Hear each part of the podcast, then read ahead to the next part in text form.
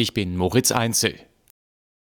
Ein internes Gespräch bei der Bundeswehr ist abgehört worden. Das hat das Bundesverteidigungsministerium bestätigt. Es sei jedoch nicht klar, ob der von Russland veröffentlichte Mitschnitt nachträglich verändert worden sei, erklärte eine Sprecherin.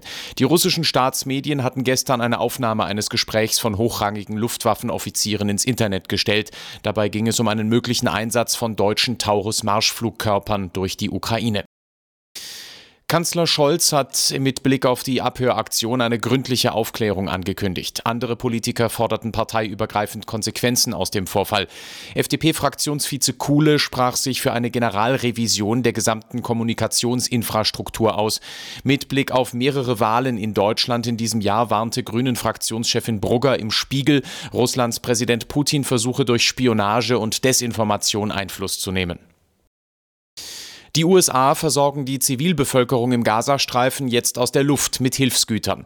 Nach Angaben des US-Zentralkommandos haben Transportflugzeuge 66 Pakete mit Zehntausenden Mahlzeiten abgeworfen. Die Lage der Menschen in Gaza ist katastrophal. Es fehlt vor allem an Medikamenten und Lebensmitteln.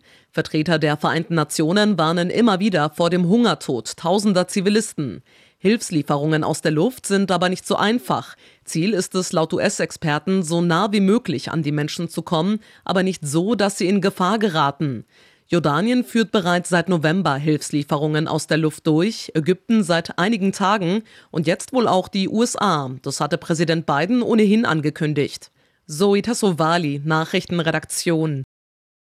Um Hilfslieferungen in den Gazastreifen zu erleichtern, hat Israel angekündigt, seine militärischen Aktivitäten dort zu beschränken. Das soll von heute bis einschließlich Donnerstag von 10 bis 14 Uhr gelten, wie ein israelischer Militärsprecher mitteilte. Und zwar jeden Tag für unterschiedliche Viertel der Städte Rafah und Der al-Balach.